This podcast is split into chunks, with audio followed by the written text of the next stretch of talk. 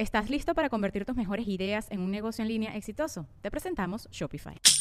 Tal vez no lo sabías, pero nuestro podcast More Than Mamis es un negocio. Y lo comenzamos, por supuesto, para desahogarnos y hablar sobre la maternidad, no para convertirnos en expertas de ventas y del e-commerce. Así que sí, necesitábamos ayuda para vender nuestro merch y poner en marcha nuestra tienda. Por eso estamos tan contentas de usar Shopify. Regístrate con tan solo un dólar por mes en shopify.com barra sonoro, todo en minúsculas. Ve a shopify.com barra sonoro para llevar tu negocio al siguiente nivel. Shopify.com barra sonoro.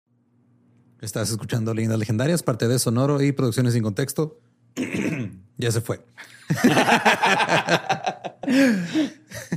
Les recordamos que este 4 y 5 de agosto vamos a estar en Los Ángeles, California y en San José, California, con la gira gringa que se llama Objeto Volador No Indocumentado. Oh, USA, USA. Ya hay permisos, tenemos todos los permisos. Sí, ya es todo, todo aprobado, todo cool, todo chido. Nos vemos allá. Recuerden que va a haber más shows también en Estados Unidos. Toda la, la información está en las redes de leyendas. En este también tenemos fechas para cerrar la gira de Hijos de Modman aquí en Chihuahua y Juárez. Yes. A finales de agosto. Y pues ya. ¿Sí? ¿Listos para desayunar todos los días nuggets? Nuggets. Noogies. I did it all for the noogies. Los dejamos con el episodio 230 de Leyendas Legendarias.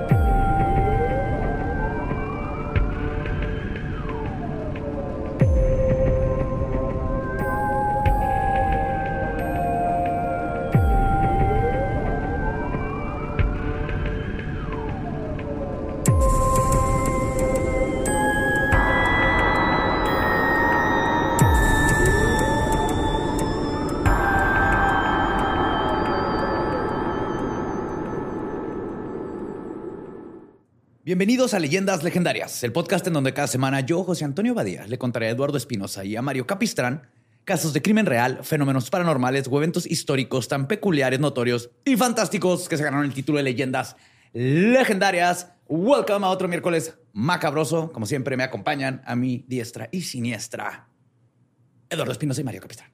Es verdad. Yes. Te acompañamos. Qué tranza. Aquí en la mesa redonda. Más bien, el calor nos está matando, pero el show debe continuar. Pero pues es venganza, ¿no? O sea, nosotros empezamos. la. Ajá. Sí. Vieron que le tuvieron que agregar a la gráfica de calentamiento del mar un chingo de barritas nuevas de que los últimos meses se elevó como nunca jamás. Sí, ya va a ser. Ya sopa de, sopa mariscos, güey. Sí. Sí, va a ser aguachile. ¿no? que ya se iba a salir el camarón cocido. ¿verdad? Sí. Sin tripa. Pues vamos a darle.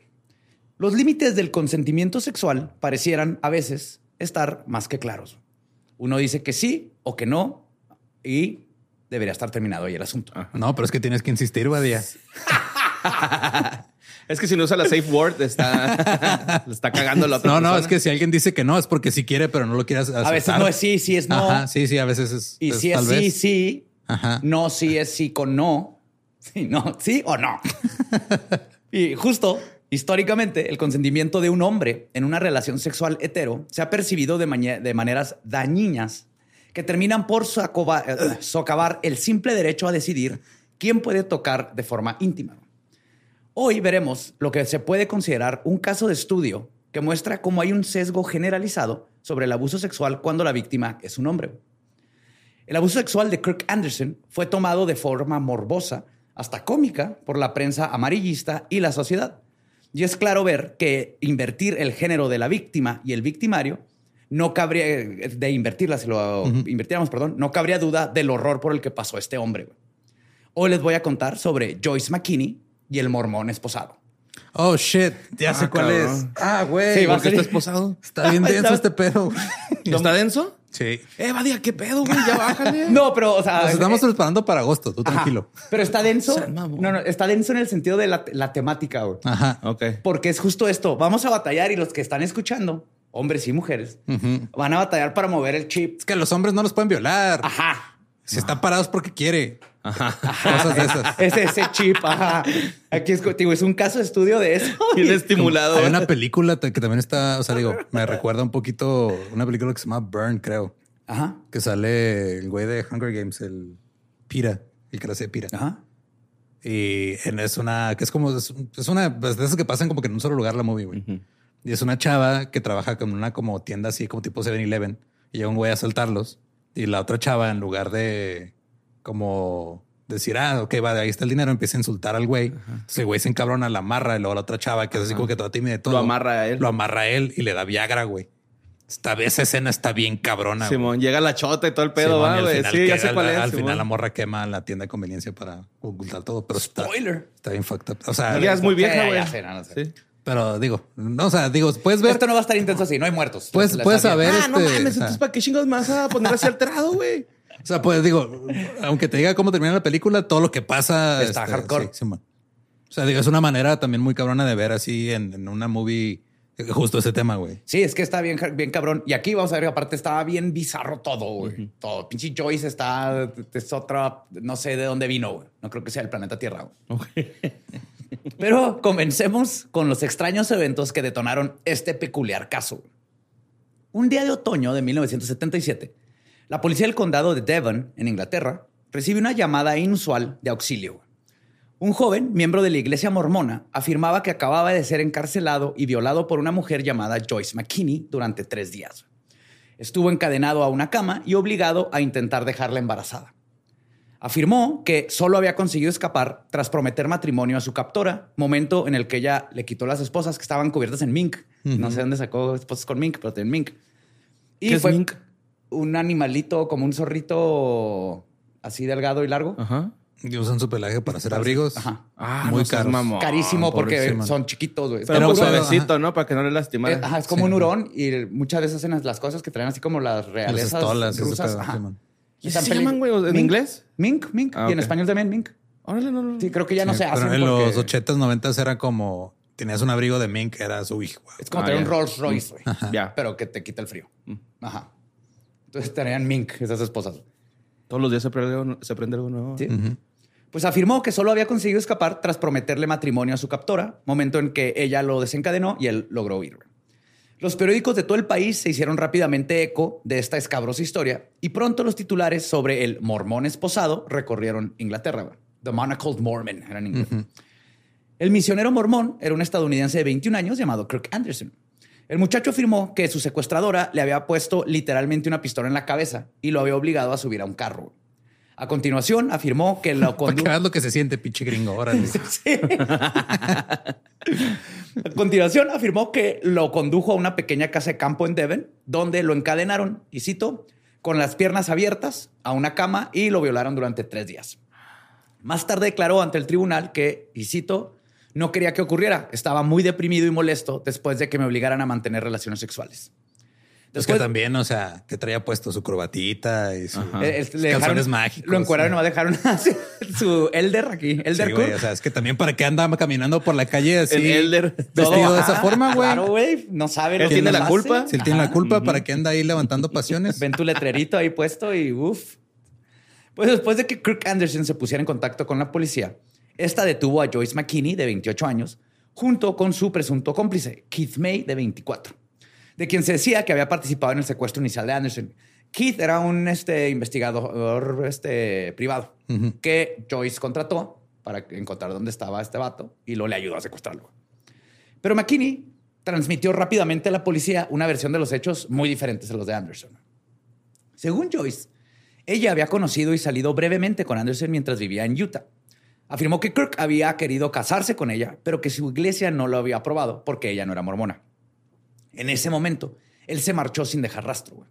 Entonces, tras contactar a este investigador privado para localizar a su amante perdido, partió hacia Inglaterra para rescatarlo del culto de su iglesia. güey. No seas mamón. Que según ella, y aquí sí está en lo correcto, era una secta que le había lavado el cerebro. güey. O sea, sí, pero no por eso lo vas a atar a una cama tres días y No, forzarle no, a no, tener no. sexo contigo. Y ahorita, O sea, ahorita llego a esa parte. Ni, primeramente ni a investigarlo, ¿no? Así como, No, ¿por qué investigarías a esa persona, güey? O sea, sí. Puede sonar muy romántico si Adam Sandler No. lo graba, pero no, no es Adam Sandler, es este güey. Pues al menos una parte de esta versión está comprobada como cierta. Que ahorita voy a adentrar más a lo que verdaderamente pasó. Pero entonces Joyce también declaró que Cuando se puso en contacto con Kirk el 14 de septiembre, él se encontraba en Ewell, en Surrey, ahí en Inglaterra. Entonces ella fue a buscarlo y este se subió voluntariamente a su auto y mantuvo relaciones sexuales con ella por su propia voluntad. Aunque ella afirmó que al principio se mostró impotente y que interrumpió el coito para empezar a recitar una oración. Como que se arrepintió a medio coito y empezó a rezar. Perdón, Dios, ¿qué estoy haciendo? Entonces, según Sí, ella, Ahí te va el Salmo 69.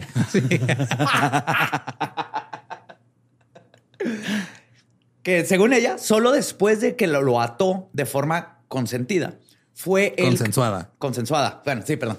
Consentida de concienciato. Fue Ay, mijo, te voy a consentir con Ay, tus espositas de son mink. de mink, con muy bonito se ve mi bebé con su corbatita y sus cachoncitos. no, después de que lo atara con consentimiento, es cuando él fue capaz de superar sus reservas religiosas. Y para Joyce McKinney no se trataba solo de sexo, sino de amor. En el juicio, McKinney declaró que amaba tanto a Anderson que, y cito, habría dejado, habría bajado esquiando el Everest desnuda con un clavel en la nariz si él me lo hubiera pedido. Lo hubiera amarrado amor. y lo hubiera violado de tanto que lo amo, güey. Casi, casi, güey. A ver, o sea, porque esa es la primera imagen que se te viene a la mente. No sé Sí, quién me pediría así, ¿me amas? Pues a ver, baja con un clavel en tu nariz del Everest desnudo.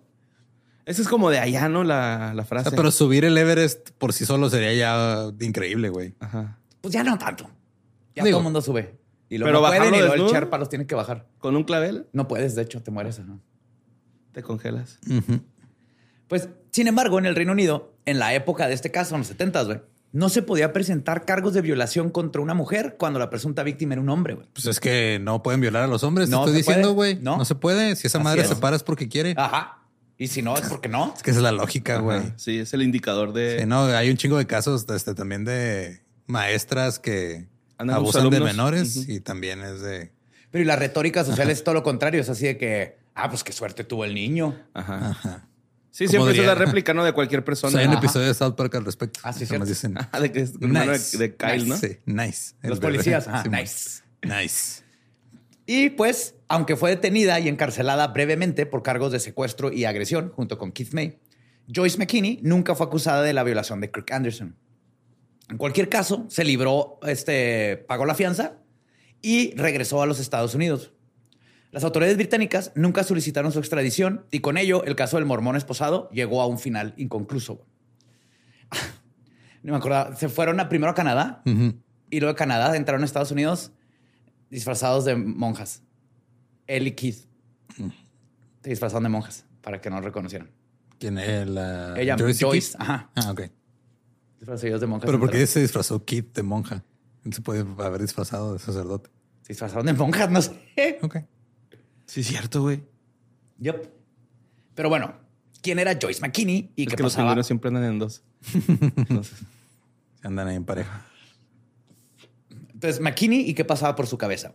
Pues McKinney era hija única y creció en un pequeño pueblo de Carolina del Norte.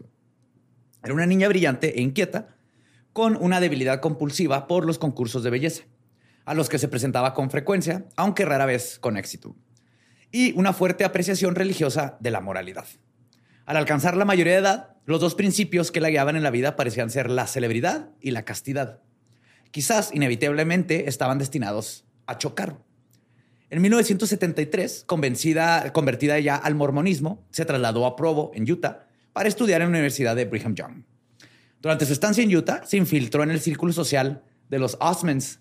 No mames. de Donnie. El grupo de Donny Osmond, ajá. La familia Osmond. El grupo de pop familiar, Ajá. ajá. Los. Osmond. cabrón. Y este grupo cursi que era, yo no sabía que eran mormones. Sí, güey. Sí. Que me acuerdo de ellos de haber visto una que otra en la tele. Back in Sí, the los day. pasaban en la tele Ajá. como anuncio a las 12, güey, ¿no? Acá, bien tardezote. Simón. O sus videillos. Con eso, ajá, con unos sketches así como de hacer el bien a la sociedad y la Simón. chingada. Simón estaba súper ñoño el pedo, pero sí. De Sí, los güeyes ya que se robar un tráiler, ¿no? De cerveza y bajaban la puerta, güey. Chido. ¿Los Osmonds hicieron eso? No, Ah, sketches pero- de esos, güey. Sí, malísimos. Pues según diversas fuentes, entabló una especie de relación con uno de los hermanos, Wayne Osmond. En el libro de Anthony Delano, Joyce McKinney and the este, Case of the Man Called Monocle, este Mormon, Joyce McKinney y el caso del mormón encadenado.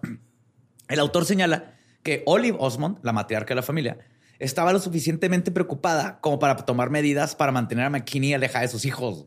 Damn. Ajá. Dijo, esta, esta lagartona va a venir a echarnos a perder nuestro negocio de puristas mormones.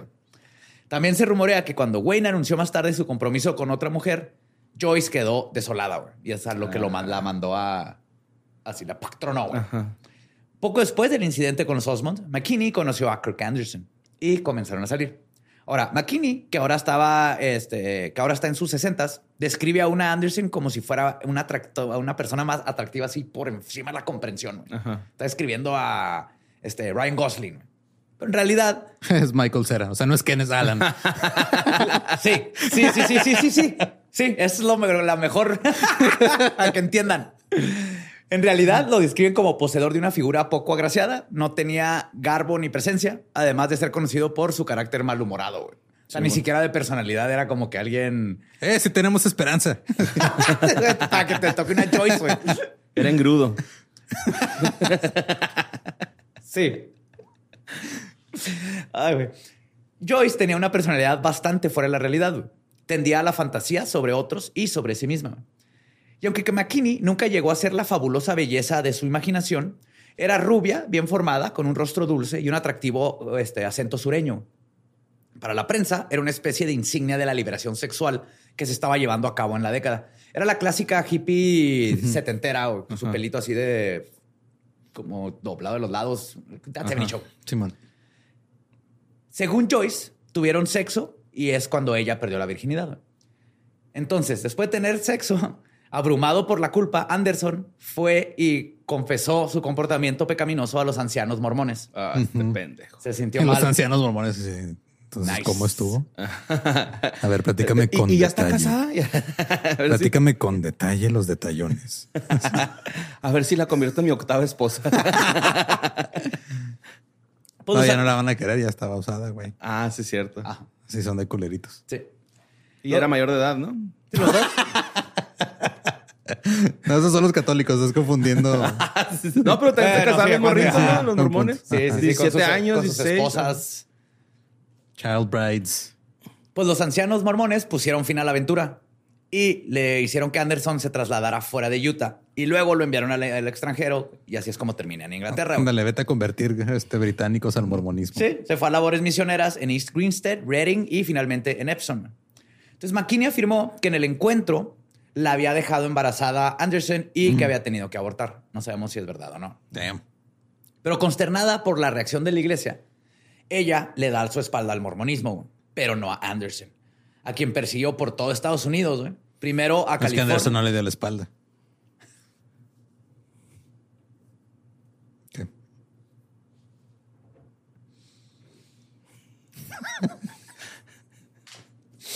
Pues no le dio la espalda, lo fue a buscar. Yo no sé qué estás pensando tú. Me echas la culpa. Pero ah, este, primero persiguió por todos Estados Unidos, fue a California y luego a Oregon, donde él, para escapar a su atención, vivió con un nombre falso. Se lo estaba estoqueando bien cabrón. tuvo que cambiar de nombre. escuché mal. O sea, te entendí un hombre falso. No, no. Ah, yo también entendí eso, güey. O sea, pensé que estaba Nombre falso. Nombre. Está viendo con un maniquí, güey. Está viendo con el güey del avión de la morra que dice que no es real. Está viendo con Kikiribú.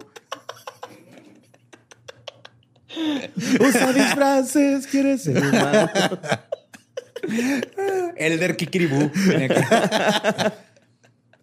Y ya al fin, cuando Anderson es enviado a Inglaterra, McKinney se aseguró de encontrar la manera de hallarlo, contratando al detective para encontrarlo inclusive allá, güey. Damn. Entonces, acompañada de Keith May, se embarca en su propia misión, güey recuperar a Anderson. Está enculada la Joyce. Súper.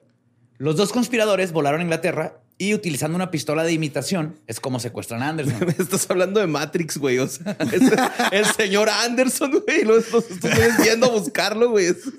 Sí. Es Matrix, güey. Te a sacar el Matrix es el mormonismo. Sí. ah, sí. Ajá. Y es cuando lo, lo, se lo llevan a esta casa de campo en Devon que habían rentado antes. Lo que ocurrió exactamente en la casa durante los tres días siguientes sigue siendo objeto de controversia. Pero todas las partes... El objeto aquí era el mormón. Bueno, sí, el objeto era antes lo que le pasó al objeto. No, lo hicieron dildo, güey, lo vato, güey. Bueno, pero también objetivo, ¿no? Lo embarazarse. Lo cosificaron. Pues al- al- aquí Kirk lo atan en la cama, esto sí, los dos coinciden. Mientras que McKinney mantenía repetidamente relaciones sexuales con él en un intento de quedar embarazada. Como lo mencioné anteriormente, McKinney siempre ha mantenido que el bondage era un juego diseñado para aliviar la culpa de Anderson por el disfrute sexual, güey. Y que su única intención era usar su cuerpo como una herramienta para poder liberar a Kirk del lavado de cerebro del culto de su iglesia, güey. Eso lo, ok, eso te lo voy a en el- quitarlo mormón acogida. con sí. mis boobies. Ajá. Ok. Digo, Pon, pon tus manos en mis boobies.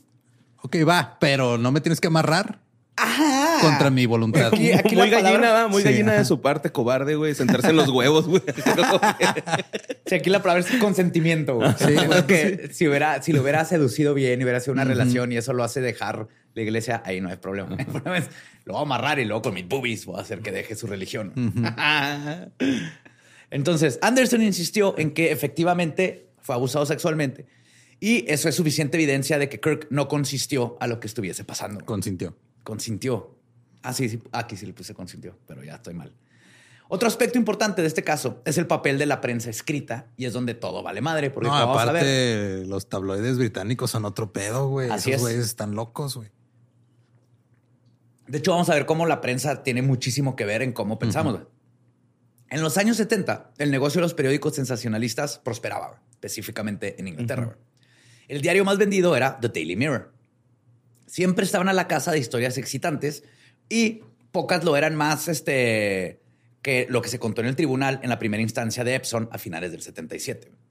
Durante su encarcelamiento, McKinney había estado intentando desesperadamente hacer llegar la noticia a la prensa. O sea, después de que la arrestan, ella dijo, yo necesito hacerme viral. güey". Ajá.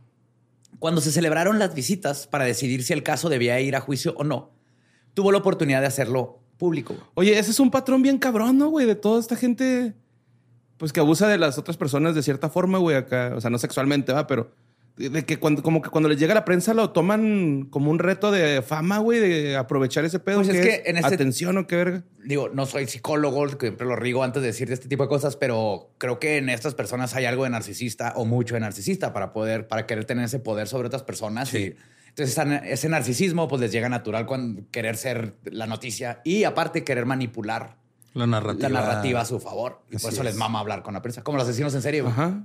Sí.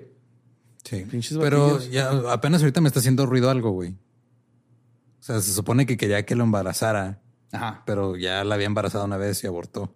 No tiene sentido exactamente. Ajá, no tiene Ajá. sentido desde ahí, güey. No, no, no, para nada. Sí, McKinney no, no, no es una narradora confiable para nada. Ok. Exigió también que se levantaran las restricciones para informar y luego habló largo y tendido ante el tribunal sobre temas como Largo y tendido allá. Lo primero que se evadía, vamos a estar queriendo hacer chistes porque estamos condicionados, a la sociedad nos ha dictado esto y ahí estoy yo cayendo, güey. Yo sabía que iba a pasar. Este él empezó a hablar así con el tribunal, encantada, güey, sobre los beneficios eróticos del sexo oral, mientras que los periodistas O sea, sí, pero no así. Ajá, o sea, el pedo, eh, claro que tiene beneficios, Ajá. pero para ella era de- es que el sexo oral, te, el- yo le estaba quitando el lavado de cerebro que tiene, la- lo adoctrinado que estaba este pobre chico, una mamada y mira, ¡pum! Una mamada para sacar otra.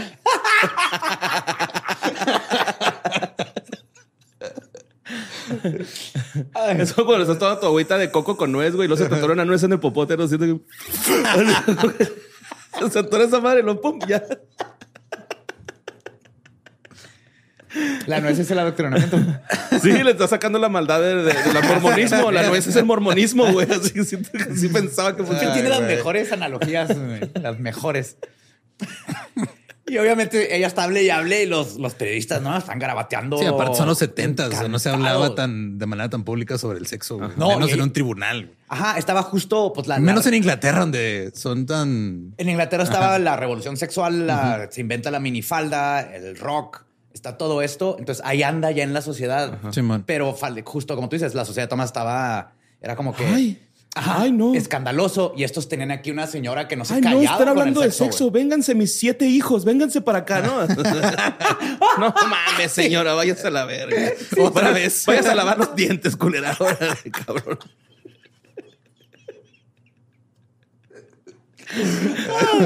Ay. Ay. Pues ellos estaban, no se la creían, güey, del regalo de copias listas para imprimir que les estaba dando a esta mujer así, tomen, güey. Entonces la fiscalía argumentó que McKinney era una acosadora cuya, y cito, pasión desbordante la había llevado a secuestrar a Anderson y obligarle a mantener relaciones sexuales.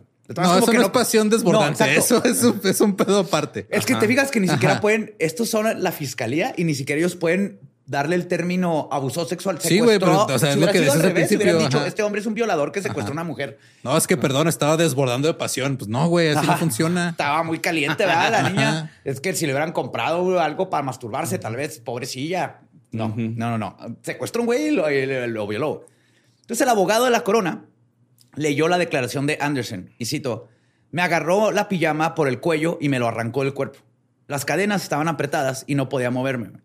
Procedió a mantener relaciones sexuales. Yo no quería que eso ocurriera. Estaba muy digo, disgustado. todo, todo bien hasta el yo no quería. O sea, todo antes de eso suena súper chido. Súper sexy, Pero el momento que hay un yo no quería es de, ah, no, güey, no Ajá. está cool. Sí. Exacto. En el extraordinario este, discurso final de McKinney ante el tribunal, expuso a los magistrados la psicología de la sumisión sexual. Y cito, creo que debo explicar la esclavitud sexual y los complejos sexuales de Kirk. Kirk fue creado por una madre muy dominante. Se siente muy culpable con el sexo porque su madre lo ha sobreprotegido toda su vida. Tiene que estar atado para tener un orgasmo. Bueno, pues consíguete uno que no lo haya sobreprotegido su madre y que tal vez te haga No, caso, pero el pedo es, o sea, porque llega un güey a explicarle a alguien más. Sí, o sea, de- Fue ella a explicarle Ella, al juzgado. ajá. Ella le explicó al juzgado cómo le está dando terapia a Ajá, Kirk, sin que él se la pidiera. Ajá. Le está dando terapia. Sea, ella, ella Por no hizo nada gente, malo. por buena gente. Por buena gente. Me fuiste a Inglaterra a tirarle paro y ustedes me están... Yo bajaría desnuda del Everest y ustedes me quieren meter a la cárcel. Pero bajarías de no le veres nada más o con un clavel en la nariz. Con un clave en Porque la nariz muy porque amo a. Anderson. Pero aparte, todo esto y lo que decía era como si McKinney hubiera estudiado los tabloides con detenimiento y les hubiera servido exactamente lo que querían. Sí, le está dando clickbait. O sea, Eh, sí. Los encabezados de antes es el clickbait de ahorita, güey. Así es. Dado que no tuvo mucho más en qué ocupar su mente durante casi tres meses en prisión de Holloway, probablemente eso fue precisamente lo que estuvo haciendo. Leyendo periódico diciendo de aquí no puedo ser famosa. Lo que quería desde niña. Pero si los periodistas comían de su mano, los magistrados estaban menos impresionados. Remitieron el caso a juicio, aunque ahora le concedieron la libertad bajo fianza, y ahí empezó la diversión. Aunque estaba obligada por las condiciones de la fianza a vivir con sus padres, que habían viajado a Gran Bretaña, y su casera temporal en el norte de Londres, McKinney no tardó en disfrutar de su nueva fama. Con su misterioso cómplice Keith Acuestas, recorrió las oficinas de todos los medios que pudo, buscando vender su historia por 50 mil libras.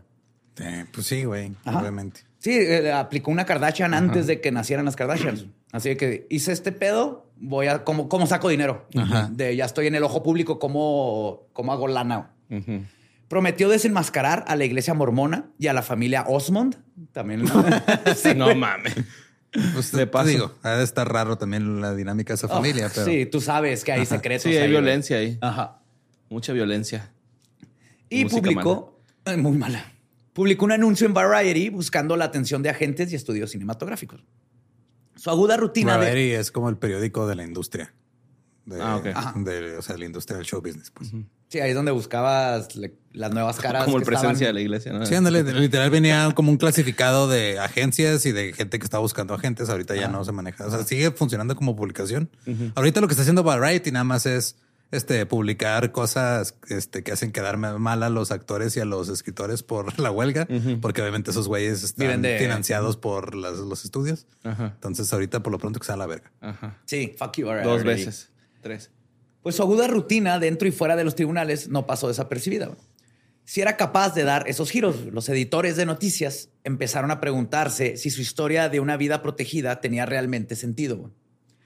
Y además dijeron, pues, ¿qué tanto hizo en los dos años transcurridos entre su salida de Utah y su llegada a Inglaterra? En el Mirror, el redactor Mike Malloy recibió un tip del fotógrafo Kent Gavin de que McKinney había compartido piso en Los Ángeles con un hombre llamado Steve Maskowitz. Y le prometieron que este, la revista le dice, yo te pongo en un avión. Eh, no, perdón, al vato este dijeron, yo te pongo el avión, vente a Londres para que vengas al juicio de McKinney, que iba a ser en Old Bailey. Ah, dato divertido, es donde V for Vendetta puso sus quiso poner sus bombas. Sus bombitas. Sí. Y es la segunda vez que hago referencia a Before Segunda Vendetta. vez en este mes. Sí. Gavin agregó, y cito, este, era un exnovio y estaba loco por ella. Resultó que era un auténtico tipo raro, pero nos abrió las puertas. Al día siguiente, Maskowitz se presentó en el hotel de Gavin con un paquete de fotografías en las que McKinney aparecía desnuda en diversas posturas. La mayoría de temática sadomasoquista. O sea, ella era dominatrix. También le dijo a Gavin que el ex mormón había trabajado como acompañante, que la, eh, la ex mormona, perdón, y que periodistas del The Sun habían puesto, también le habían, se habían contactado con él, pero que a ellos, a él ellos estaban no les decía nada. Y aquí es donde empieza la gran guerra de los tabloides. The Mirror, temiendo que los rivales se les adelantaran a la historia, fueron y empezaron a revisar las facturas telefónicas de McKinney, buscaron fotógrafos de porno suave y los importantísimos. Sí. Porno suave. Sí, no sé cómo. Está suave ese porno, güey. Ajá, no sé cómo se dice soft porn. Softcore, pero, ajá, sí, o sea, es pero, pero creo Va que queda bien la ¿no? traducción porno suave y porno, duro. ajá, Ajá. Porno duro. Sí, güey. Porno semirecto, porno erecto. Porno estaba cansado y no, Sí. no funcionó, pero no. Dos güeyes dormidos en la cama. Este. Entonces buscaron también de los servicios de McKinney en la sección de clasificados de revistas gratuitas y empezaron a investigar toda su vida. Ok. Y toda la investigación los llevó este, a estar buscando como por tres semanas y encontraron lo que buscaban. Este, lo encuentra este vato, se va a Londres con un archivo enorme de pruebas. El único problema era que el The Mirror no podía publicar la historia porque el tabloide The Mirror, este, no, perdón, o sea, no era por cosas morales que no podían, era porque era The fucking Mirror. Era porque Malloy como Gavin pensaban que McKinney merecía que su pasado sacara- saliera a la luz, pero como estaba en la corte, no podían sacar esas pruebas porque se iban a meter en problemas con la ley. Legalmente. Ajá. Sí, o sea, iban a poner notas que podrían cambiar todo el juicio. Iba a ser un totalmente. desacato tribunal, exactamente. Entonces, el abril del 78, el juicio parecía de repente que se estaba aplazando indefinidamente y The Mirror ya estaba desesperado por mostrarle a todo el mundo la verdadera cara de Joyce. El Daily Express una, este, trabajaba un antiguo actor de la RSC, Peter Troy, que era el adjunto en la columna de chistes de William Hickey. Su jefe, Peter McKay, sugirió a Tory que llevara a McKinney, que se encontraba en libertad bajo fianza, al estreno de una película de John Collins titulada The Stud. Así como, sácala, llévala a una movie, ¿para qué? A ver qué le sacas. Porque ya todos los tabloides se sabían que alguien sabía algo más que de los demás, pero nadie soltaba nada. En las fotografías del evento muestran una McKinney radiante con el tipo de vestido, estilo, vestido, estilo Versace, con el que Elizabeth Hurley haría su carrera más tarde. Ok. Estaba bien bonito el vestido. Pero ahí empezaron a ver todos que McKinney proyectaba no una imagen de modestia, temorosa a Dios, como ella se quería hacer pasar, de que es que por mormona y yo no podría hacer eso. Esto fue totalmente amor a, al A este güey.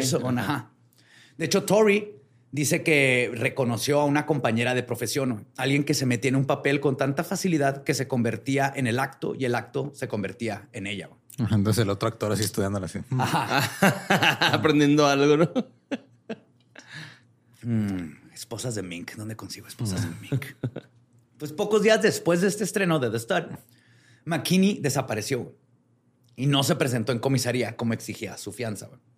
En su lugar, con la ayuda de su casera, a la que había engatusado por su causa, ella y May asumieron las identidades de dos mormones muertos, es el nombre, y se escabulleron del país disfrazados, fingiendo ser un par de sordomudos What the fuck, güey. que leí en dos fuentes diferentes. Uno decía que eran sordomudos y en otro mimos. Entonces, no sé. El punto es que no hablaban. Ajá. Pero, o sea, ¿Qué no si eres sordomudo y eres mimo de. Pues no, si no vives de ser mimo. Ajá. Ajá. Es un arte, güey, ser mimo. Ajá, sí, Pero sí, el punto es que eran o mimos o sordomudos. Pero el chiste es que le hacían así. Ajá, pero una cosa es que no, no hablen, otra cosa es que no escuchen y no hablen. O sea, son dos, son dos condiciones. Por aparte, eso, por eso no sé cuál fuente es la correcta, pero el punto es que pretendía que no podían hablar para que la- no poder contestar preguntas. Y también que no pueden escuchar o no. Pues eh, depende, depende cuál fuente es la correcta. Pues que sí, o sea, si te, la autoridad te dice alto ahí y tú no escuchas, pues tú sigues. Y te preguntan por qué, este, ya cuando te atrapan y no les dices nada porque no sabes hablar, güey. Porque, uy, te, te agarró un papalote invisible y traes pa- patines invisibles y te lleva, güey. Es chido trata de agarrar la policía loco que se van por un túnel. güey. Aparece otro lado así. Ajá, no le puedes dar el pasaporte que estás en una caja invisible, güey. Que te traten de agarrar, güey, si no puedan tocarte porque si hay una caja invisible, vamos, estaría en verga, ¿no? Oh, no, estos malditos mimos.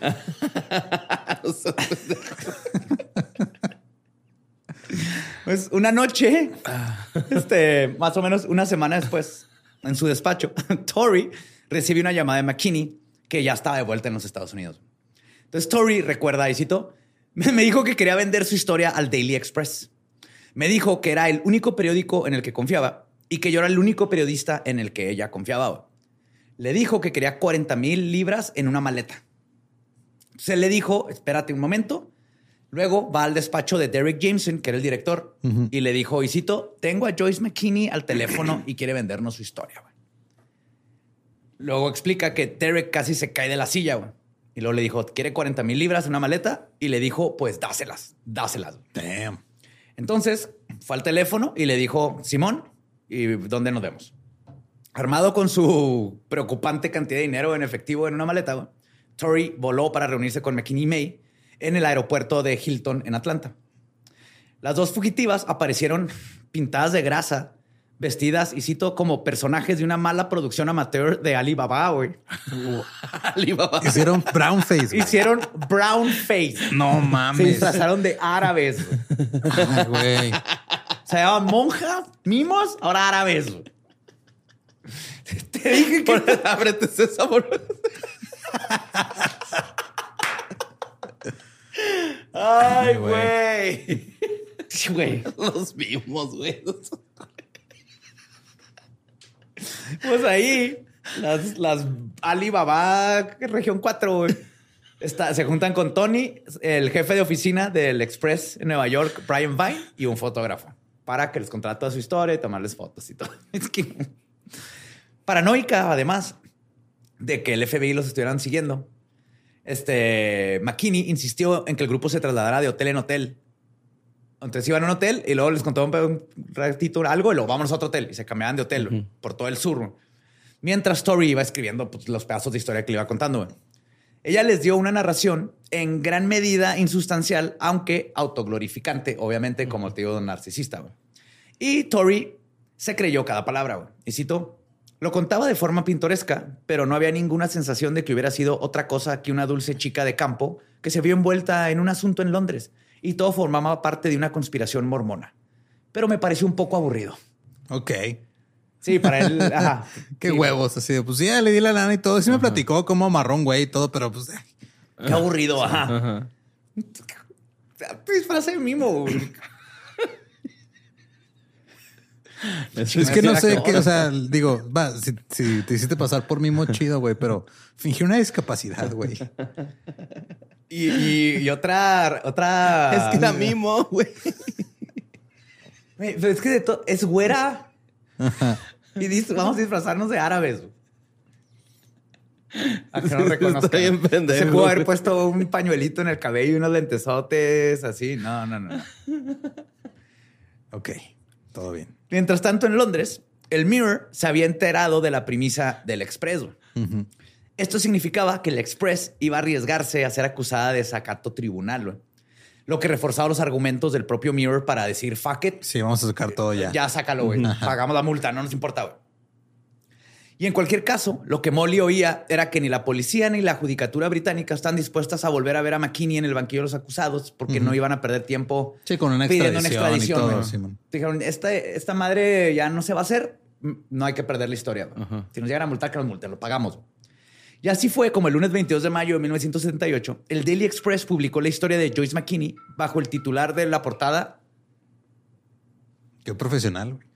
Fuck, güey. Pero estés orgulloso de eso. Es la primera vez que nos pasa en casi 300 episodios. No, también le suena la alarma. Es, es la alarma, güey. Te tienes que tomar tus Tengo que, tengo que hacer algo, sí. No sé, no me acuerdo por qué la puse, güey. Ahora vas a estar todo preocupado. Sí, qué alarma, sí. Saca el celular y, ah, es la alarma de seguir poniendo atención a lo que está diciendo Badía. ¿Sí sacaste a tu hijo de la regadera? Sí, sí, sí. Ok. ¿Sí le dejaste comida en su jaulita? Simón, sí, bien. periódico nuevo y todo el Sí, pedo, agua limpia. Muy bien. Entonces, el titular de la portada era Mi amor eterno. Aparecía My Eternal Love. Ahí salían. Amor eterno, E inolvidable. Como quisiera que tus esposas jamás se hubieran abierto nunca. Pues aparecía McKinney fotografada con un suéter, sonriendo con un clavel entre los dientes. El párrafo inicial decía, y cito, por primera vez ayer, Joyce McKinney habló libremente de la historia de amor que hay detrás de su asombroso caso de secuestro con sexo en cadena. En la pieza describe McKinney su amor por Anderson como, y cito, tiendo profundo, indestructible. El Jordi preguntándole a la Joyce, ¿y la amabas?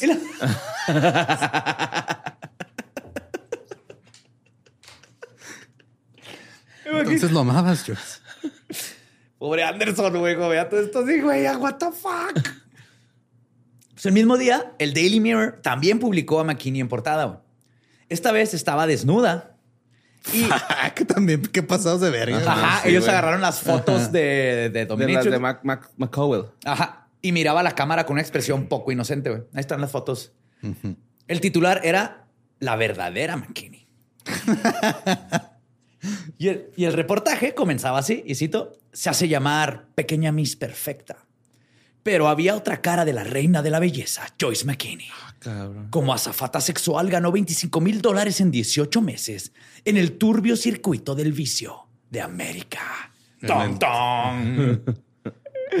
Sí, de hecho, era raro ver dos periódicos publicando versiones tan gráficamente opuestas de la misma historia el mismo día. Se fue, a los gringos se fueron totalmente por lo que McKinney les dijo y los ingleses tenían todo el dirt, Lo de toda la tierra. Ajá. Pues refugiados en un hotel de Myrtle Beach, en California del Sur, McKinney, Tory y el resto del grupo estaban esperando noticias sobre la repercusión de la historia del Express en Gran Bretaña. Todos estaban pues totalmente ajenos a la contribución de The Mirror. Cuando una amiga de McKinney se entera, habla por teléfono y le cuenta todo lo sucedido a McKinney. Le dice, oye, ¿qué crees? La portada de acá, pues dice esto. McKinney No se oye, puso- traes una bolita ahí que te tienes que revisar. Qué culero, güey. Oye, pásame a tu depilador. no, dice Tori que cuando se enteró McKinney, y cito, dice, fue algo sacado del exorcista. Gritaba y gritaba y me pareció que estaba a punto de saltar del balcón. No mames. Sí, pues es que esa no era la historia que McKinney Ajá. quería que sacaran, güey. Eh, esa no era la narrativa, güey. Se le fue todo su plan a la verga. Tori iba No, su plan de la verga era no. Sí, su plan de la verga ya estaba de la verga. Y no se le fue a la verga. Ah, Entonces no le gustó que hicieran cosas en contra de su voluntad. Mira, mira, qué raro. Qué raro, ¿verdad? ¿Qué se siente? Ajá. Y uno di consentimiento para que postearan esas fotos. Ah, pero es para que la gente vea cómo eres. ¿no? Yo te estoy haciendo un bien. Pues Tori y Vine llevaron a McKinney a un hospital cercano donde la tuvieron que sedar de lo mal que se puso. Luego llamaron a sus papás que llegaron al hotel a primera hora de la mañana siguiente. McKinney volvió a alterarse cuando llegaron los papás y le clavó los dientes ah, en el brazo a su papá. Y la volvieron a sedar. No, no, la tuvieron, ya no la podían sedar y le tuvieron que hablar, y cito, a dos policías estatales que aparecieron con sombreros de vaquero y gafas oscuras en la pequeña habitación del hotel en la que había toda esa gente. Joe O'Brien, el fotógrafo, Keith May, los padres y Joyce. Y tuvieron que intervenir para calmarla. Damn. Si los doctores ya no podían, entonces llegaron acá, llegó Texas Walker Ranger. Cálmese, mija. Ajá. ¡Ucha! Patadón. Acá de. De voladora, güey. Pues el mismo día, el Mirror publicó fotografías de ella sentada a caballo, totalmente desprovista de ropa. Y aún no era todo. güey. Publicó aún más revelaciones ilustradas con imágenes de McKinney en varios estados de desnudez con látigos y otros accesorios sugerentes. Este ciclo siguió hasta que el interés del público decayó y Joyce fue olvidada de una vez, como la primera vez que Kirk la dejó. ¿Cuánto, cuánto meses. tiempo? Ajá, meses. Porque Meses. ahorita son- se supone que el ciclo de noticias son seis días en Estados Unidos. Lo que dicen. Cinco o seis días y luego ya la gente se le olvida el pedo. Pues que con el Pues sí, internet pues ya es diferente, pero Sí, antes, antes duraba meses, lo podían exprimir mientras siguieran sacando cositas. Simón. Por ejemplo, con asesinos en serie y así, antes duraba, uf, Ah, sí. le lo exprimían todo, pero ahorita la, la atención ya es en chinga, güey. Porque entre Netflix, TikTok, Twitter, trabajo, Leyendas. eh, leyendas, Historias del más acá. historias del más Dolops. acá, el dolo. No, no, chequen todo el Escuela contenido sin secreta. contexto. Está cabrón. Está cabrón.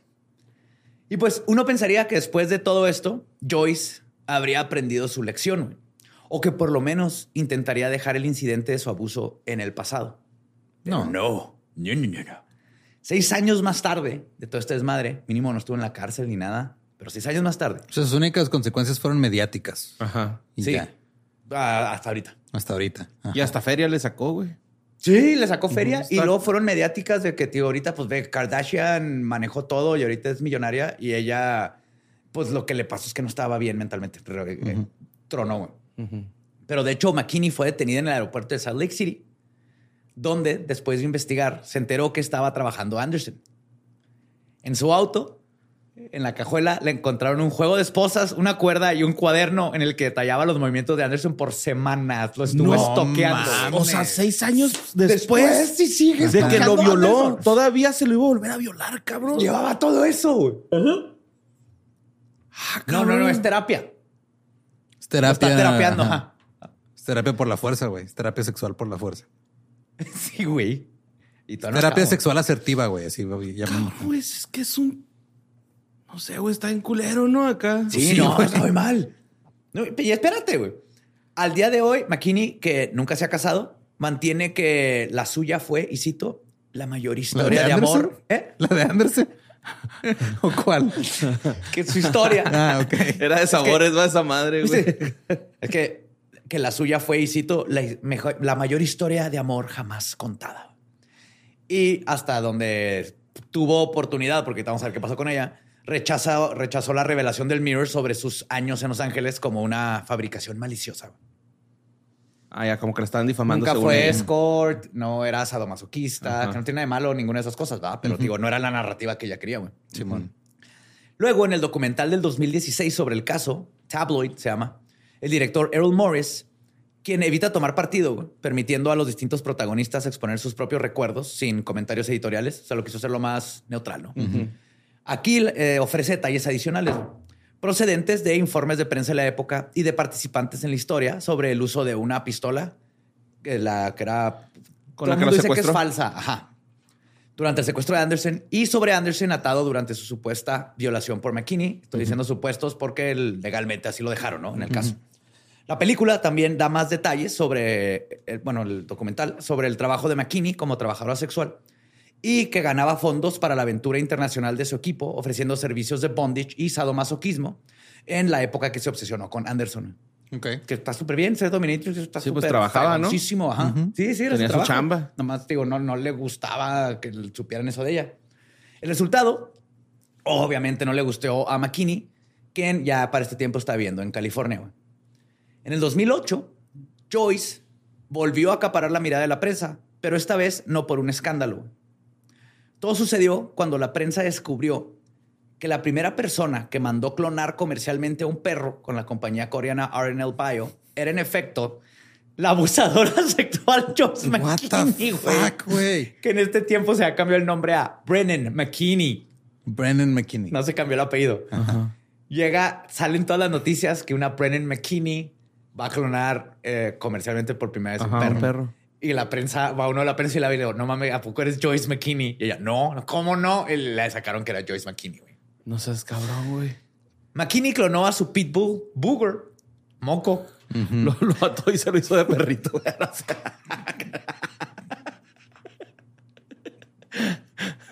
Sofilia. Clonó a Booger, güey, que quería mucho. A moco. le, le- le salió un tumor, tenía cáncer. Entonces, cuando se entera de todo, lo clona para tener una copia de él para cuando falleciera. O sea, no se había muerto ni nada todavía, nomás es de, No. quiero tener un repuesto por si los para cuando se muera, ajá. Así como cuando compras dos, dos papitas. Dos este, pares de tenis que te gustaron mucho. Sí. Wow. Pues la clonación fue un éxito. güey. Costaba 150 mil dólares, pero le dieron un descuento si daba publicidad a la empresa. y le costó solo Sí. 50 Hola, soy Brennan McKinney. Tal vez me recuerdes por la vez que até a un cabrón y lo violé. ¿Quieres tener una copia de tu perro? ¿Qué clase de publicidad es esa, güey? Los güeyes no sabían que era Joyce McKinney. Pero esa es otra vida. ¿Te aburriste de misionero? Ahí te va de perrito. Sí. Ay, el moco. Le va a sacar los mocos. El booger, güey. Ay, güey.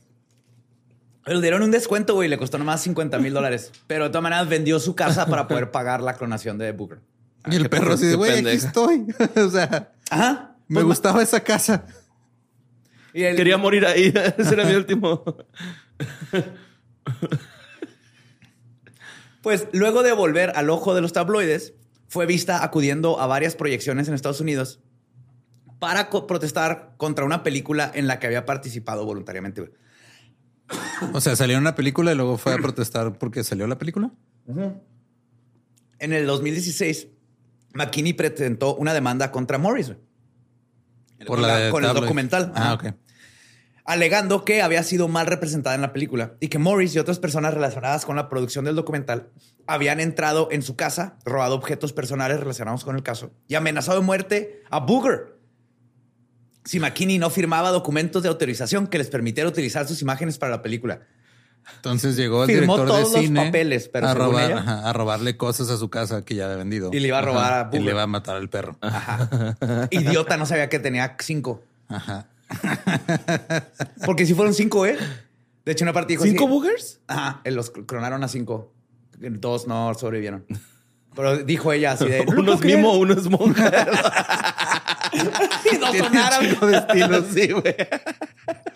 De hecho, dijo así, no lo puedo creer, tengo cinco burgers. Limpiese la nariz, morra. Sí, sí, declaró cosas así como, ya cuando Burgers iba a morir, me vio a los ojos y me dijo, no te preocupes, me vas a volver a ver. y que sí, que cuando vio a Booger Clon, dijo, es Booger. Booger clon. Es igualito. Este, entonces dijo eso. Ah, no, es que sí firmé todo, Ajá. pero es porque me obligaron. Clona, no adoptes. ¿Qué? Pero los Clona representantes... Le- de esa morra. Güey. Los representantes legales de Morris declararon que, y cito, las pruebas demostrarán que McKinney participó voluntariamente, de hecho con entusiasmo, en la larga entrevista en la que aparece en la película. Sale encantada de estar enfrente de las cámaras hablando de todo el pedo, güey. Luego Morris declaró en una entrevista ese mismo año que todos los cargos habían sido desestimados por frívolos. Ajá, porque no había pruebas. Sí. Fue otro intento de ser relevante y sacar, tratar de sacar lana, güey, porque ya, no, ya no tiene lana. O sea, tuvo que vender la, lo último que le quedaba era su casa y lo vendió para clonar a Booger. Una lana, Ey, güey. adopten, no clonen. 50 mil dólares, va, güey. Es un chingo. Sí, sí, Como- para un perro. Sí, güey. Pues cinco. Tres. Bueno. Ahora, Como 86 mil baros. 860, sí, 860. Ok. ajá. En el 2011, lo Casi un millón de pesos. 860 mil pesos. Sí, güey. Es un chingo. Es un chingo. Es una Tacoma. Eh, pero Dos, ¿no, ¿no? quieres tener cinco perros iguales y que dos se te mueran? No. Bueno, quién sabe. No, no, no, no, no. Tienes que respetar el ciclo. Sí, claro. Eso de respetar como que no se le da mucho, güey. Creo que ahí está todo el meollo del asunto. Ajá. No, el medio del asunto estaba... Sin consentimiento atado a una cama. sí. En el 2011, Anderson eh, era un agente inmobiliario y rehuía cualquier tipo de notoriedad pública. Y a Pues cualquier pobre güey, Sí, obviamente. el- o sea, el- fuera del trauma que le causó esta mujer, todavía el trauma que le causa La prensa. la prensa, güey. sí, él se, así se desapareció. O sea, se sabe que sigue vivo, tiene como unos 66 años. Ujú. Está casado y lo dejaron en paz porque él dijo así: Yo ya no quiero saber nada, déjenme en paz. Y lo han dejado en paz. Keith Como May- Miguel Sabá, el futbolista. Igualito. Así, güey. Se enojaba. Justo. de cuenta, güey. Sí, sí, sí, no mames. Ya no me acordaba de ese güey. No Nadie, güey, nadie.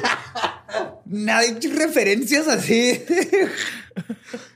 Wow. Estuvo chida, güey. Estuvo chida. güey. Épica. Tuvo muy buenas analogías, temporadas ese güey. sí, Tuvo muy buenas temporadas.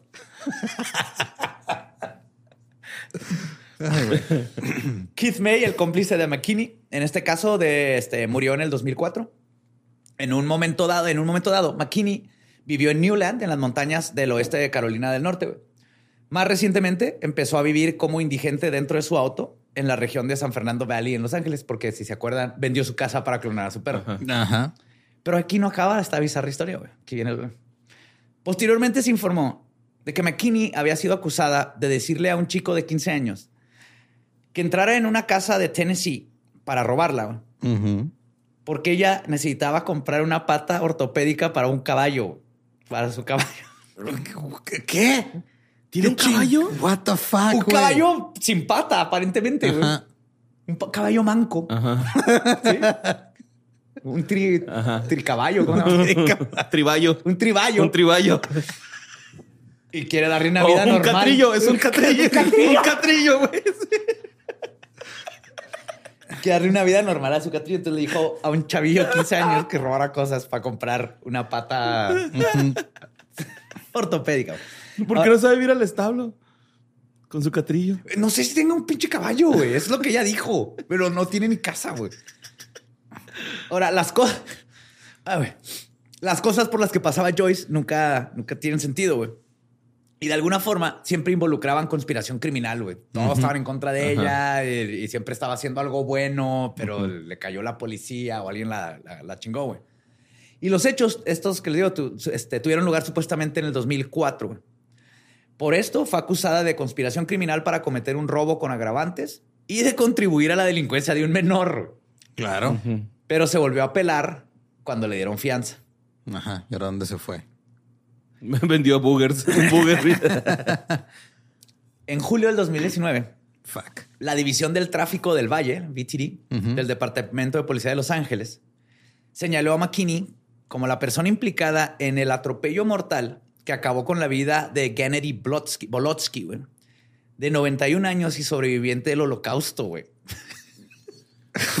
No seas mamón, güey. Ok, ese, sí, ese giro en la trama no. Ajá, yo tampoco me lo Les esperaba. dije que eso me iba a poner cabrón, güey. Pobre, era una señora, una señora. Un señor, un viejito, güey. viejito. 91 Kennedy, años. 91 años, sobrevivió el holocausto. Y una mujer te atropella con su casa. Eso, eh, sí, espérate. El, No mames. el incidente tuvo lugar en el vecindario de Valley Village en North Hollywood el lunes 16 de junio del 2019, alrededor de las 5:40 AM. Este Bolotsky estaba paseando a su perro en un paseo de peatones en Mongolia Boulevard y Wilkinson Avenue cuando fue atropellado por una camioneta blanca GMC 2006. El incidente fue captado por un video de vigilancia de un negocio cercano, porque aparte fue hit and run. Ajá, o sea, se- Sí. Le pegó y se peló. Fotogramas de este video fueron publicadas por la policía y los lugareños identificaron el vehículo como perteneciente a una mujer sin hogar, entonces no identificada, eh, que la habían visto ahí alrededor y que cada ratito se peleaba con policías y así, güey. El 21 de julio del 2019, los investigadores siguieron una pista de que el vehículo sospechoso estaba estacionado en la ciudad de Burbank, cerca del aeropuerto de Burbank. Los investigadores este, localizaron a McKinney, que parecía vivir en su vehículo, junto con sus tres perros, los clones de Booger. Boogers. En ¿Qué resumen, pedo con esta? Booger 1, Booger 2, Booger En 3. resumen, Joyce asesinó a un sobreviviente del holocausto con su casa mientras viajaba con camper, tres clones. Lo atropelló con su camper por ir manejando sin concentración. Para su casa, porque no es una camper, güey, es, un ca- Ah, es una camioneta, güey. Ajá, Ah, yo pensé que era un camper, camper. No, No, no, es una camioneta GMC. No mames, güey. Sí, entonces la ex secuestra, la secuestradora, porque no es secuestradora, Violadora. violadora, este atropelló. Atropella a viejitos. y mató a un viejito sobreviviente del holocausto con sus tres clones so- arriba de su casa. Yes. Ay, güey. Durante la investigación, los detectives se enteraron de que McKinney tenía órdenes de detención pendientes por agresión y alteración. al orden. Sí, McKinney. Eh, agresión, alteración al orden público de una investigación no relacionada que te- no tiene ni siquiera que ver con lo del robo, güey. Ujú. Entonces McKinney fue detenida por estas órdenes de detención. El vehículo fue incautado por los investigadores y procesado en busca de pruebas relacionadas con la colisión fatal. güey. El 1 de julio del 2019, el BTD presentó su caso al fiscal del distrito del Condado de Los Ángeles y acusó a McKinney de asalto con un arma mortal, que no era un arma de fuego, atropello y fuga con lesiones y homicidio vehicular. Se propuso un aumento de la condena por lesiones a una persona mayor de 70 años también. Que parece Ah, en cabrón, California. ¿no es un agravante? Es un agravante. Órale. McKinney. Sí, es de, güey, por no, por impaciente.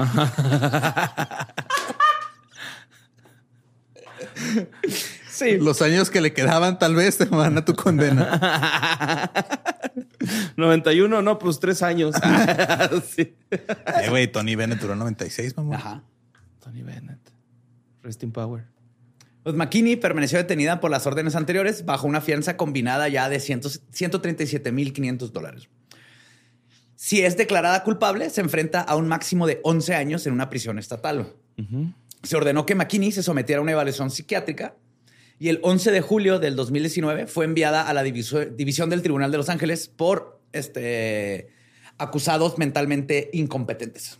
Ah, por- Ok. ajá, la acusaron de estar mentalmente incompetente. Y McKinney la tras- la- fue trasladada al Hospital Estatal Metropolitano de Norwalk. Y en febrero del 2020, un juez de Van Nuys determinó una vez más que no era competente para ser juzgada. Entonces ya o sea, tiene trae problemas. pedos mentales. Sí. Su Se han próximo- ido exacerbando, supongo, con el paso del tiempo. Exactamente. Y su próxima vista está prevista para agosto del 2020, pero la pandemia la retrasó y ahorita pues, No sabemos qué pasó. no, sigue, sigue internada, obviamente, ¿no? Ya no la Sí, sí. soltaron. Porque se les escapado Sí, de ya, fianzas a lo estúpido. y pues, Ha hecho lo que quiere, güey. sí, Sin consecuencias hasta el viejito. Ajá. Hasta ahí ya la agarraron al fin. Y pues este caso nos muestra el sesgo social que existe cuando se trata de casos de abuso sexual contra hombres en relaciones heterosexuales. Y el poder de la prensa para controlar el discurso social que crea una cámara de eco que termina convirtiéndose en el consenso. De todo lo que sobreleí, sobre este, lo que leí sobre este caso durante su cobertura, solo encontré en un blog de ficción una nota sensata sobre lo que sucedió, sucedió y la, la consideré excelente para cerrar este caso. Ok. Y cito, la acusación de violación no podía entonces presentarse cuando la víctima era un hombre. Y de todos modos, no había nadie en el país que le importara un carajo la presunta víctima del presunto delito. La opinión predominante entonces, como probablemente lo es ahora, era que, debido, que debió haberlo disfrutado. Curiosa la doble moral que a veces mostramos, ¿no? Sí, a ver, pues cogiste, ¿no? ¿Cogiste o no cogiste? Nice. Nice. nice. Sí, no hubo, no hubo justicia para Anderson nunca. no, güey, güey. pobre no. güey. A pesar de que todo el mundo sabía lo que había pasado, jamás hubo justicia. Sí, está gacho. Y, pero, hay, pero hay tres boogers por ahí. Hay tres perros iguales. Muy confundidos. Booger 1, 2 y 3. Tres perros con problemas de identidad muy cabrones. Booger Alibaba, Booger Mimo y Booger Monja. Colecciónalos todos. No incluye cadenas con esposas con mink. Las esposas con mink se venden mink. por separado. Oye, pero yo pienso que si vas a comprar tres clones, pues te esperas a que se muera el primer clon y luego que te den el otro y luego así, ¿no? No, pues es que los clonan Y salen ahí. juntos. Ajá. Salen tres huevitos y pues ya de ahí Es sale. que no, no es clon así como que de- en un frasco. Ujú. Sí, o sea, Sacan hacen- el ADN ajá. y lo ponen en una perrita Sí, en una- la matriz. Hacen un embrión Ajá. Embarazan a una perrita con el con, material el- genético de- del perro. De original. Booger. Entonces es un clon que es este idéntico genéticamente al perro. Pero leyendo de cosas de clones de perros, porque ahí me metí mucho.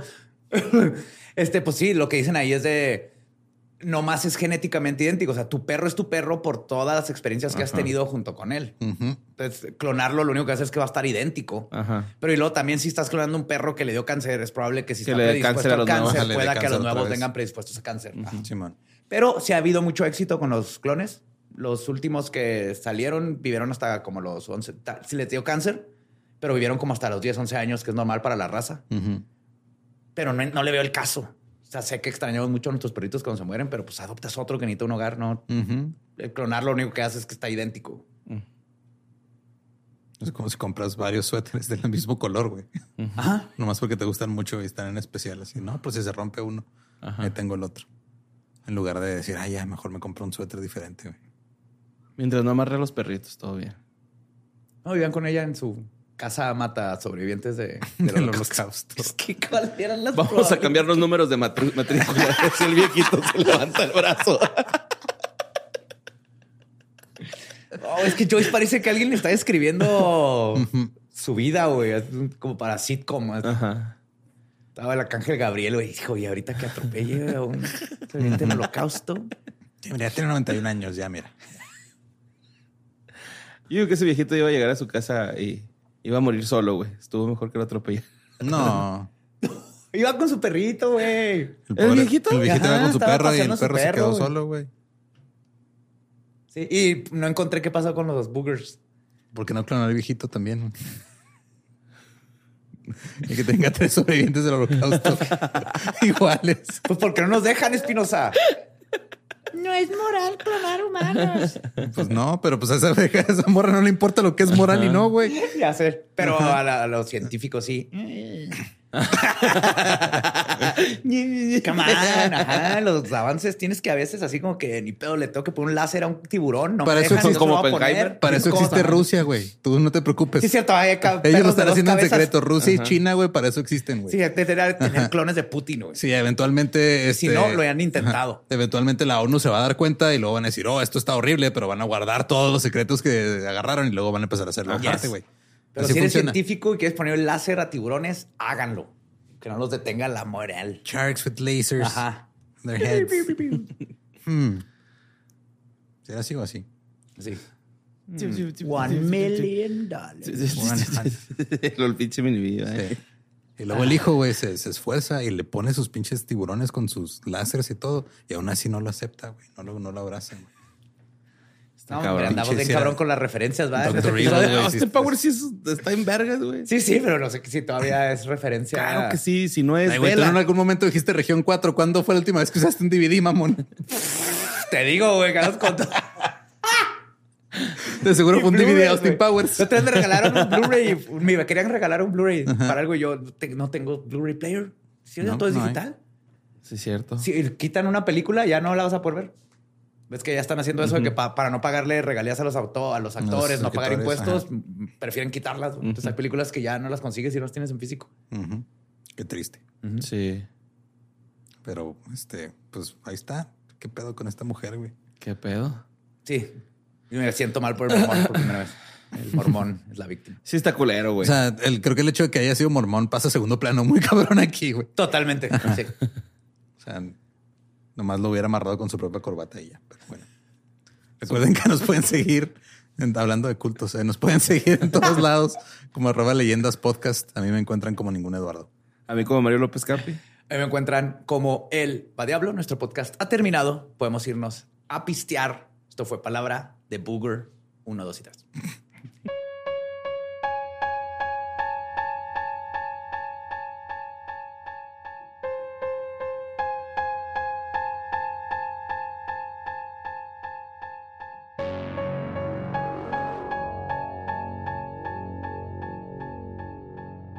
Y esa fue Joyce McKinney y el mormón esposado. Joyce. Pobre güey. Sí, Qué bueno que al final, pues digo, lo dejaron en paz y todo, pero Sí, este, lo, lo- lo que supe fue eso. O sea, ya tiene años que vivió feliz con su esposa, sin que nadie lo molestara. Digo, sin justicia, pero viviendo ya una vida. Como el pedo. Y Joyce está internada, que es donde debería estar. Nice. Ahí sí, ahí sí, nice. Ahí se nice. aplica. sí. Y quiero pensar que alguien adoptó a los boogers. Probablemente ahí deben de andar. Yes. Y el perrito. Si del echas agua se disuelven, ¿no? Acá- No, güey. Se hacen grandotes. Y pues este, hoy miércoles estoy en el Barra Negra aquí en Juárez, por si quieren caer, si están viendo esto y todavía boletos en la taquilla, pues cáiganle. Mañana estoy en Chihuahua, en el Corner Sport. Este viernes estoy en Torreón, en la Estética Foro Escénico. Y el sábado en Durango, en la Leyenda de Analco. Y luego en agosto en Culiacán y Mazatlán, 16 y 17. Todos los boletos están en ninguneduardo.com. Sí, nosotros vamos a estar este viernes y sábado, 28 y 29, Ujú. en Querétaro y León con The Real Antonios. Sí, van a tener así leyendas por todos lados. Sus chicos favoritos van a ir a andar visitando. Entonces yo los veo ahí, los que están en León y Querétaro. Ahí los vemos. Y en Querétaro tenemos un Meet and Bleed donde van a tatuar a gente mientras pisteamos todos juntos. Qué chido. Todo en therealantonios.com. Yo tengo eh, show en Monterrey el 22 de septiembre. Foro Teams, antes Foro Didi, al lado de Pabellón M. Los boletos están en ticketmaster.com. Ah, perro. Están bonitos. Ah, lugar, ¿ya ¿Te metiste a Ticketmaster? Vendido.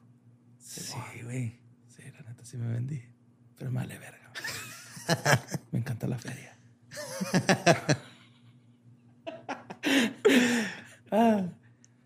Palabra de Belcebú. Sí, palabra de Cebu. We love you. Nos vemos todo este fin. Si quieren vernos a nosotros. Y nos escuchamos próximo miércoles, Mac Bros. ¿Estás listo para convertir tus mejores ideas en un negocio en línea exitoso? Te presentamos Shopify. Tal vez no lo sabías, pero nuestro podcast More Than Mamis es un negocio y lo empezamos por supuesto para desahogarnos y hablar sobre la maternidad, no para convertirnos en expertas de ventas y del e-commerce. Así que sí, necesitábamos ayuda para vender nuestro merch y poner en marcha nuestra tienda. ¿Y cómo suena con Shopify? Llegó otra venta. Shopify es la plataforma de comercio que está revolucionando millones de negocios en todo el mundo. Ya seas un emprendedor desde tu casa o desde donde sea, Shopify es la única herramienta que necesitas para iniciar, administrar y hacer crecer tu negocio sin dificultades. Con Shopify puedo gestionar pedidos, envíos y pagos desde cualquier lugar, brindándote toda la información y estadísticas de tus ventas al detalle. Regístrate para un periodo de prueba con tan solo un dólar al mes en shopify.com barra sonoro, todo en Ve a shopify.com barra sonoro para llevar tu negocio al siguiente nivel. Shopify.com barra sonoro.